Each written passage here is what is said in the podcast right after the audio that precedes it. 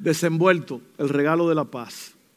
Bueno, y vamos a hablar un poco sobre este asunto de la paz. Eh, yo voy a estar definiendo esa palabra, pero yo quería decir algo que yo sentí decirlo, y lo voy a decir en un rato otra vez cuando hagamos el llamado al altar. Es muy importante todo lo que hacemos aquí en esta casa, recordarles, enseñarles a hacer la voluntad del Padre. Porque eso es, Cristo dijo, no todo el que me dice Señor, Señor, entrará en el reino de los cielos. Solo entrarán los que hacen la voluntad del Padre. Así que eso es lo que estamos haciendo. Cada mensaje, cada canción tiene que enseñarnos, dirigirnos, orientarnos para hacer la voluntad del Padre.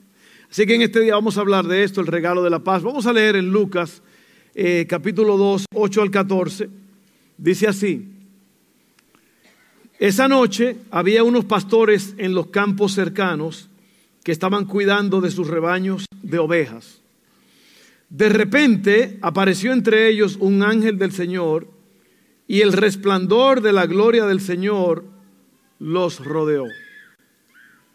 Los pastores estaban aterrados, pero el ángel los tranquilizó. No tenga miedo, dijo, les traigo buenas noticias que darán gran alegría a toda la gente. El Salvador, sí, el Mesías, el Señor ha nacido hoy en Belén la ciudad de David, y lo reconocerán por la siguiente señal, encontrarán a un niño envuelto en tiras de tela, acostado en un pesebre. De pronto se unió a ese ángel una inmensa multitud, los ejércitos celestiales que alababan a Dios y decían, gloria a Dios en el cielo más alto y paz y paz en la tierra para aquellos en quienes Dios se complace. Tremendas palabras. Gloria a Dios en el cielo más alto y paz en la tierra para aquellos en quienes Dios se complace. Y hay una frase en la Biblia que siempre me ha impresionado y el día de hoy me impresiona aún más. Y es un título que se le da a Dios en, varias, en varios lugares, que es el Dios de paz. El Dios de paz. El ángel anuncia diciendo, gloria a Dios en las alturas, en el cielo más alto, y paz a los hombres de buena voluntad, a los hombres en que Dios se complace. Paz, paz paz. Y ese título me impresiona a mí mucho, porque mira lo que es la paz. La paz quiere decir tranquilidad, calma y sosiego del espíritu. Calma, paz, tranquilidad es un estado, paz, tranquilidad, serenidad, calma. Esa es la paz. Ahora mira esto. La razón por la cual se le da ese título a Dios de el Dios de paz es en relación con nosotros. Y lo repite varias veces y dice el Dios de paz. Y yo te voy a leer varias escrituras. ¿Por qué? ¿Por qué? ¿Por qué? Porque nosotros, por cualquier cosa, se nos puede alterar la situación y se nos va la paz. Cualquier situación, cualquier problema, cualquier... No has estado tú muy tranquilo, muy sereno, muy calmado y alguien viene y te dice algo, te, te hacen un comentario negativo, te hablan mal de alguien, te dice, mira, fulano anduvo hablando mal de ti, ¿qué me importa? O mira esto o aquello y de repente se te va la paz. ¿Cuánto, ¿Cuánto, le ha pasado eso? Y yo creo que por eso es, como es tan fácil que la paz se te vaya, No debería. Por eso es que la Biblia nos repite varias veces el Dios de paz, para que tú estés consciente de quién Él es. Entonces, mira lo que es entonces la tensión. Cuando tú estás tenso. ¿Cuántos han estado tensos? ¿Ok? Mira lo que es la tensión. Estado anímico o de ánimo, de excitación, impaciencia, esfuerzo o exaltación producido por determinadas circunstancias o actividades. Entonces, la paz puede ser reemplazada por la tensión si no nos cuidamos. Ahora yo te voy a leer para que tú te, te calmes. Dios, hay algo que tú tienes que entender siempre, y es que Dios está en control. Dios está en control. Algunas escrituras que nos hablan del Dios de paz. ¿Están listos? Oye bien, mira, Romanos 15:33 dice, y que Dios, quien nos da su paz, esté con todos ustedes. Amén. Dios quien nos da su paz. Cuando el ángel vino dijo, paz en la tierra. Romanos 16:20, el Dios de paz pronto aplastará a Satanás bajo los pies de ustedes. Que la gracia de nuestro Señor Jesús sea con ustedes. si hay alguien que te puede alterar la paz, se siente como un eco, se siente raro aquí el micrófono, hermano. No perdóname que tenga que decir eso, pero se siente muy raro. Es como si tuviera en un barril de 55 galones. ¿Usted ha estado en un barril de 55 galones? ¿Y usted cree que, en qué cree usted que yo me bañaba cuando era chiquito? En un tanque, ¿no? En nuestro país, un tanque, cuando estaba lloviendo debajo del caño allí, pues ahí se metía uno en el tanque. ¿Qué estaba diciendo yo? Oh, ya sé. Satanás es muy astuto. Y Satanás sabe qué es lo que te roba la paz. Y él te va a venir a susurrar algo al oído cuando tú más feliz estés, más contento, más tranquilo, más pacífico. Y por eso el apóstol dice, el Dios de paz aplastará a Satanás bajo vuestros pies en breve. Como quien dice, no dejes que el diablo te atormente y te robe el gozo, la paz y la tranquilidad que el diablo lo va a hacer y va a usar a quien sea. El enemigo va a usar a quien sea para robarte la paz. Segunda de Corintios 13:11. Amados hermanos, termino mi carta con estas últimas palabras. Estén alegres, crezcan hasta alcanzar la madurez, anímense unos a otros, vivan en paz y armonía. Entonces, entonces, como resultado, el Dios de amor y paz estará con ustedes.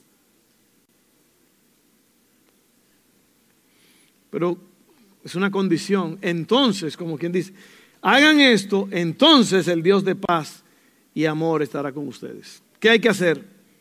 Vivir en paz y armonía. Ustedes lo que son guerreros cuando, digo guerrero no lo digo de buena forma, digo de lo que le hacen la guerra a la gente. Usted que le quiere hacer la guerra a la gente todo el tiempo. Usted que siempre está enojado, enfadado. Usted que siempre anda buscando pleitos. Dice aquí que vivan en paz y armonía. Que se animen unos a otros. Crezcan hasta alcanzar la madurez. Y el Dios de paz y de amor estará con ustedes. Es condicional. Luego en Filipenses 4.9 dice, no dejen de poner en práctica, siempre te dice el consejo y después viene el beneficio. No dejen de poner en práctica todo lo que aprendieron y recibieron de mí, todo lo que oyeron de mis labios y vieron que hice. Entonces, el Dios de paz estará con ustedes. O sea, el Dios de paz va a manifestar su paz con ustedes, entre ustedes. Primera Tesalonicenses 5:23. Ahora que el Dios de paz los haga santos en todos los aspectos y que todo su espíritu, alma y cuerpo se mantenga sin culpa hasta que nuestro Señor Jesucristo vuelva. Dios de paz. Y por último, Hebreos 13, 20 al 21 dice, y ahora que el Dios de paz, quien levantó de entre los muertos a nuestro Señor Jesús, el gran pastor de las ovejas, y que ratificó un pacto eterno con su sangre, los capacite con todo lo que necesiten para hacer su voluntad. Que Él produzca en ustedes, mediante el poder de Jesucristo, todo lo bueno que a Él le agrada. A Él sea toda la gloria por siempre y para siempre. Amén. Entonces la palabra de Dios nos enseña qué tenemos que hacer para vivir en esa paz y en esa tranquilidad. Y es importante esto, lo que yo le voy a decir, son dos, dos puntitos, lo voy a dar rápido. Acuérdate que tu tranquilidad puede ser afectada bruscamente, rápido, momentáneamente. Y tú tienes que estar listos, listo, lista para saber cómo lidiar con eso, para saber cómo responder cuando el enemigo quiere robarte la paz.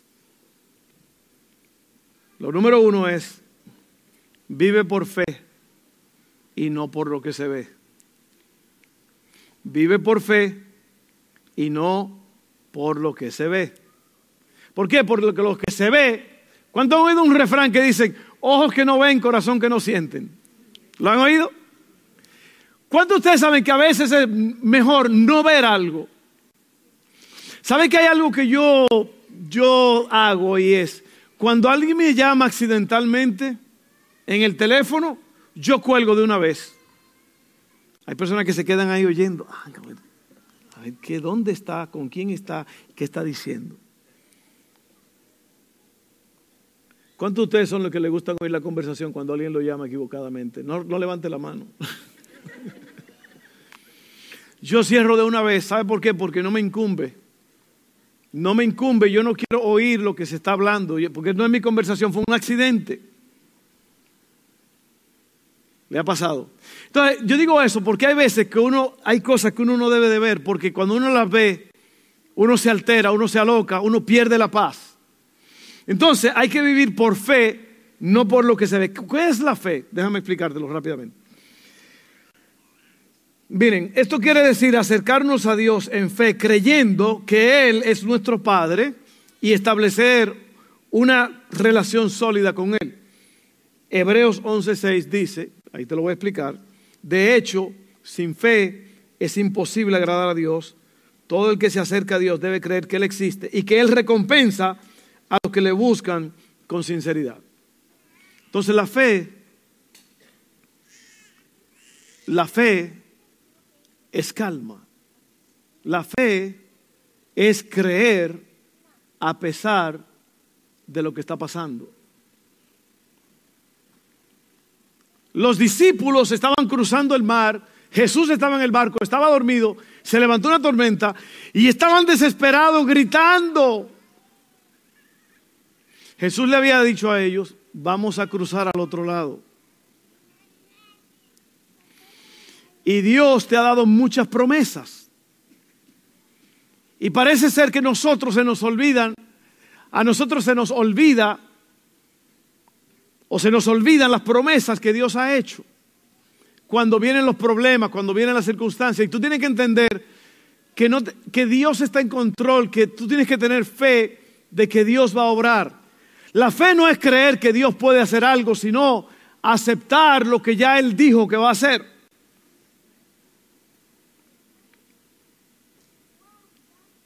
Amén.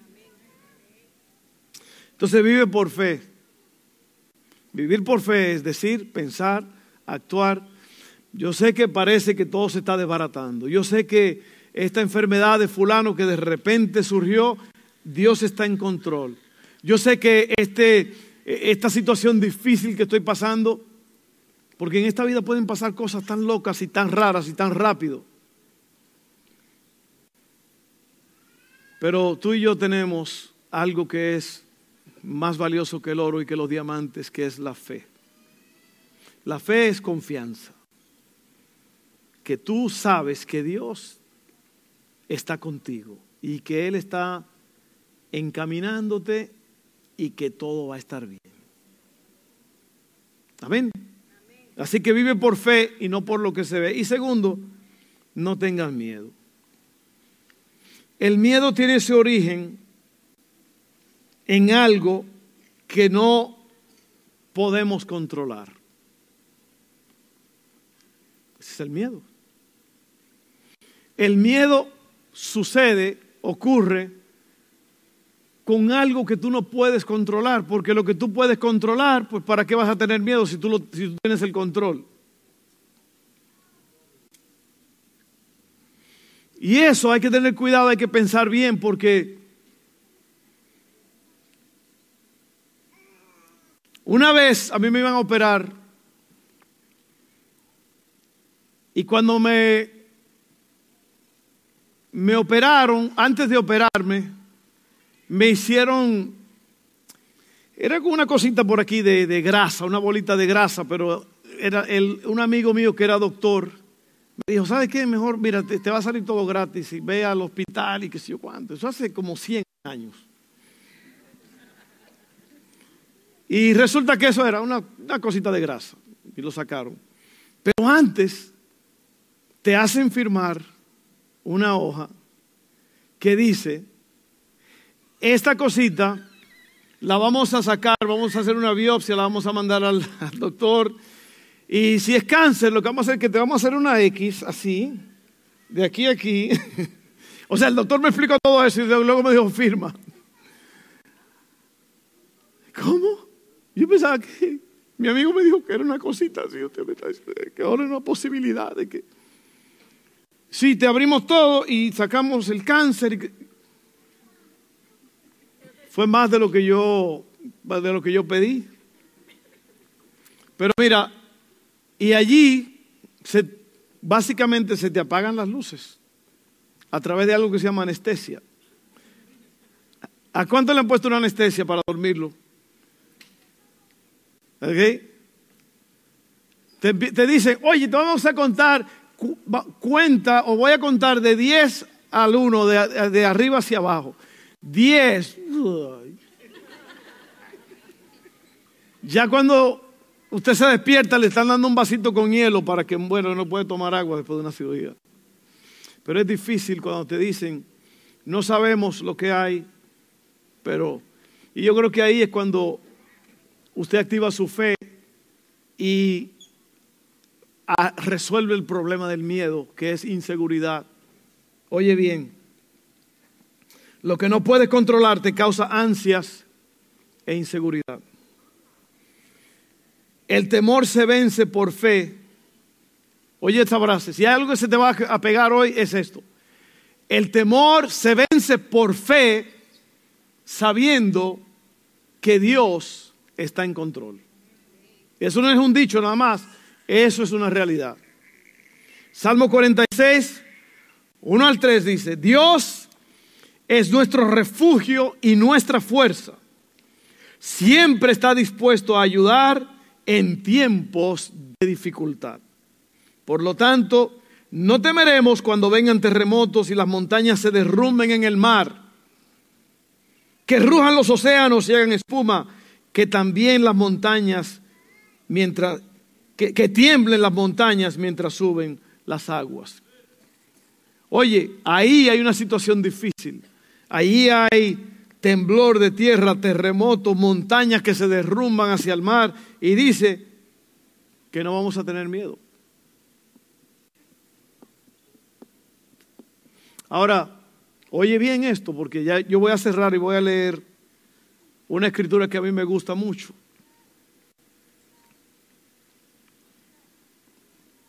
Tienes que tener confianza en Dios. Esa es la fe. Cuando tú tienes confianza en Dios, no vas a tener miedo. Porque Dios nunca te dejará ni te desamparará. A veces las cosas se ponen feas y hay pérdidas y hay situaciones difíciles. Pero eso no quiere decir que Dios no está en control. Él está en control. Él te está enseñando algo. Él te está encaminando por un sendero. Dice, aunque ande en valle de sombra de muerte, no temeré mal alguno. Me estás andando. Dice, aunque ande en valle de sombra de muerte, no temeré. Ve, porque va a haber el valle de sombra de muerte. Va a haber una enfermedad. Va a haber temor, va a haber tantas cosas, pero lo que el Señor quiere es que tú sepas que Él es el Dios de paz. El Dios de paz. El Dios de sosiego y de tranquilidad. Y yo voy a leer esto. Y vuelvo y le repito, mire, yo siempre he dicho esto. Lo que te estoy diciendo es para ayudarte, porque yo te puedo dar un mensaje a ti de lo que era, de gritadera, porque la gente cree que una buena predicación es una predicación donde se grita mucho y donde la gente está sudando y corriendo y wow. Y en realidad esas predicaciones son, hay una palabra en inglés que es shallow, bajito. No tiene, no tiene carne, no tiene textura. Porque mientras tú estás gritando y loqueando y diciendo gloria a Dios y todo, no estás oyendo. Y es importante que tú oigas porque ahorita en un momento se te puede alterar la paz. ¿Y cómo le vas a hacer? Te vas a acordar de lo que yo te dije ahora en este mensaje. El Dios de paz está en control, Él está contigo tienes que tener esa fe. Mira Filipenses 4, 4 al 9 dice, estén siempre llenos de alegría. ¿En quién? ¿En quién? En el Señor. Estén siempre llenos de alegría en el Señor. Lo repito, alégrense. Que todo el mundo vea que son considerados en todo lo que hacen. Recuerden que el Señor vuelve pronto. No se preocupen por nada.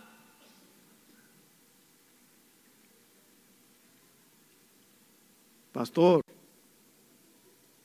por favor, ¿cómo que no se preocupen por nada? Usted no sabe que yo me están respirando en el cuello. Eso es como cuando alguien te está persiguiendo y tú sientes la respiración en el cuello, ¿no? Me están respirando en el cuello y usted me dice que no me preocupe. No, yo no, te lo está diciendo el apóstol Pablo. O mejor dicho, el Señor a través del apóstol Pablo. No se preocupen por nada. En cambio, ahí te da la solución. Oren por todo. Díganle a Dios lo que necesitan y denle gracias por todo lo que Él ha hecho.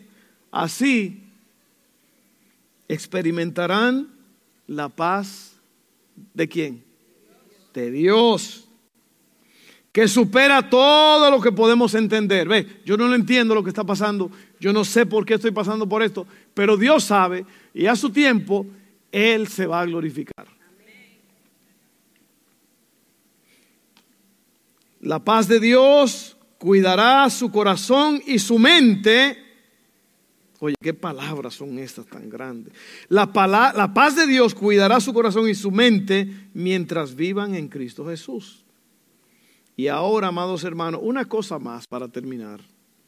Concéntrense, piensen en todo lo que es verdadero, todo lo honorable, todo lo justo, todo lo puro, todo lo bello y todo lo admirable. Piensen en cosas excelentes y dignas de alabanza.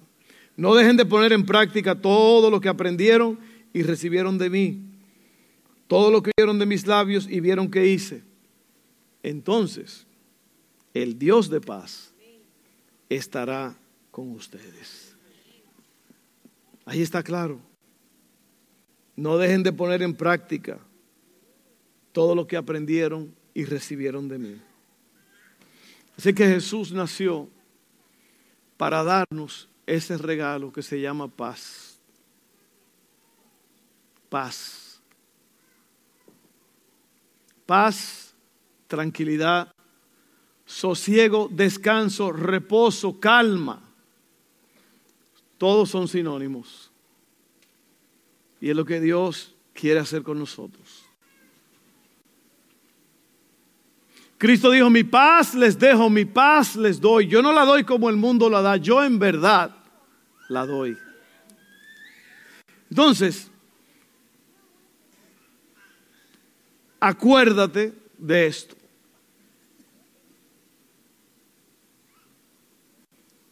El Señor es recompensador.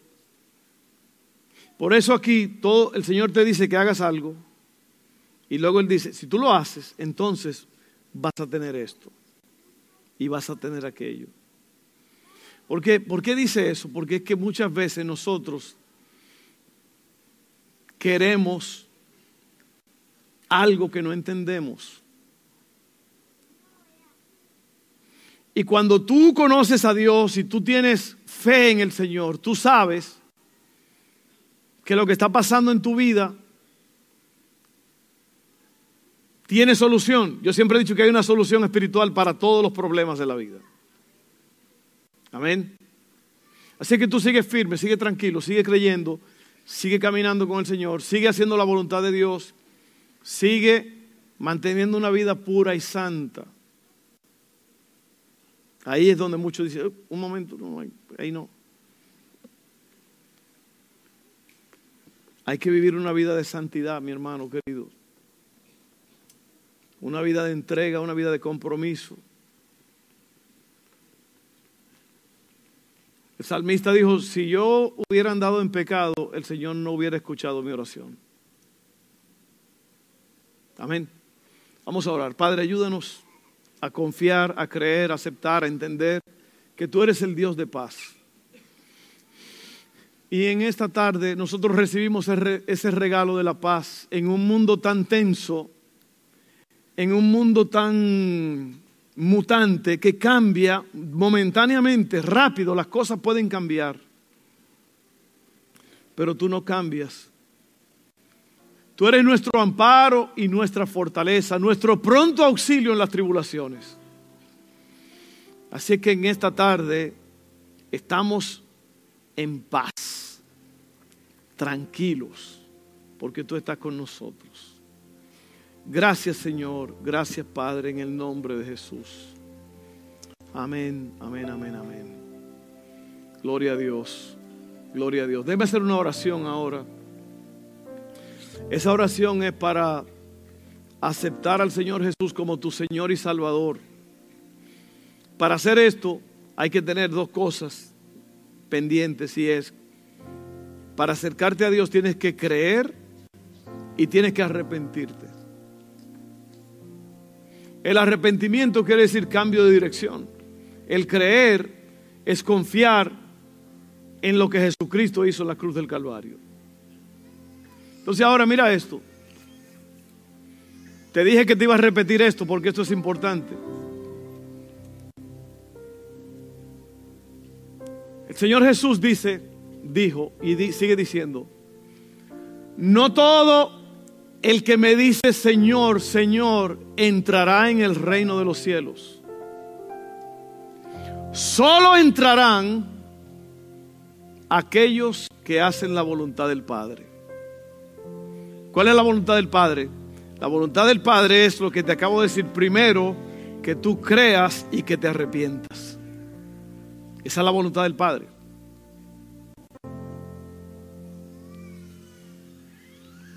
En aquel día, dice el Señor, muchos vendrán a mí diciéndote, Señor, en tu nombre echamos fuera demonios.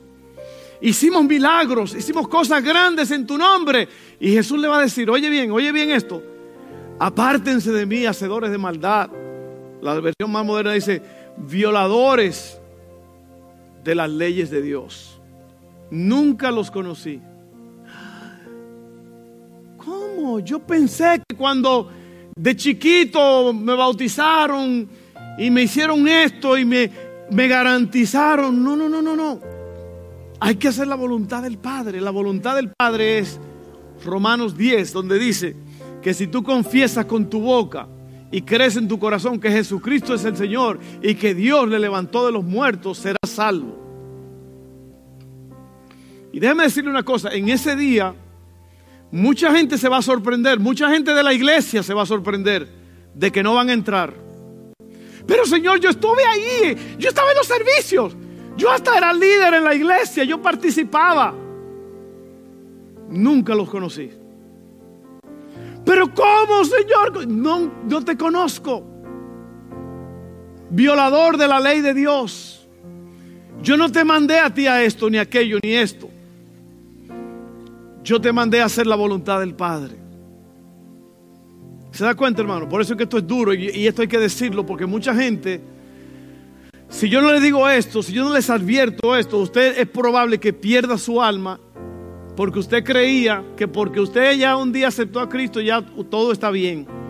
No, no, no, no, no.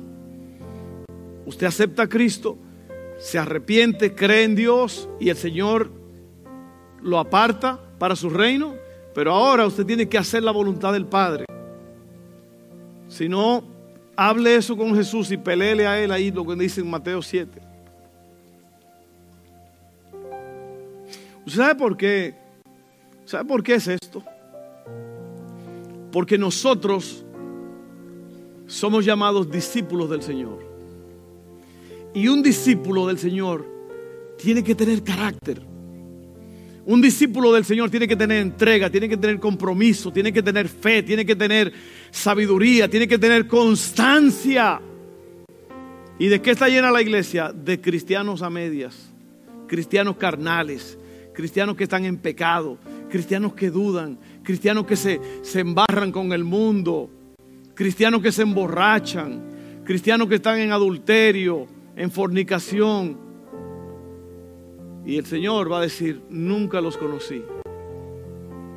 Así que yo te ofrezco esta, este, esta noche, esta, esta tarde, la oportunidad de comenzar una nueva vida en Dios. Y yo voy a hacer la oración ahora y tú repites conmigo. Es importante. Esa repetición no es en vano porque tú tienes que hacerlo con... Cuando yo haga la oración ahora, tú tienes que asegurarte que tú estás orando conmigo en verdad. Amén, Dios no es un juego. Dice la Biblia que el Señor está en su santo templo, calle delante de él toda la tierra. El Señor es el jefe, Él es el que pone la orden, Él es el que pone el orden de todo. Y los cristianos creen, yo puedo vivir y hacer lo que me da la gana y a la iglesia voy el domingo y resuelvo. Vamos a orar todos juntos. Hagan conmigo esta oración. Hagan conmigo esta oración y hágala de verdad. Dígale, Padre, en esta tarde, yo creo en Jesús. Él murió en la cruz por mis pecados. Yo creo eso. Yo me arrepiento de todos mis pecados. Sálvame, Padre. Ten piedad de mí recíbeme en esta tarde. Yo confieso con mi boca que Jesucristo es el Señor y que Él fue levantado de entre los muertos. Yo creo eso y lo recibo. Y por esa confesión yo tengo vida eterna. Gracias Padre, en el nombre de Jesús. Amén. Si alguien hizo esa oración y la hizo con sinceridad, usted acaba de arreglar el problema del pecado en su vida, pero no es el, no es el final, este es solamente el comienzo. Ahora usted tiene que empezar a caminar con el Señor y para eso estamos aquí como iglesia, para ayudarle, para eso está la palabra de Dios, para ayudarle a crecer. Amén. ¿Alguien hizo esa oración conmigo? Nunca la había hecho, la hizo conmigo ahora. Amén. Una acá. ¿Alguien más hizo esa oración conmigo? Nunca la había hecho, nunca la había hecho. Levanta la mano.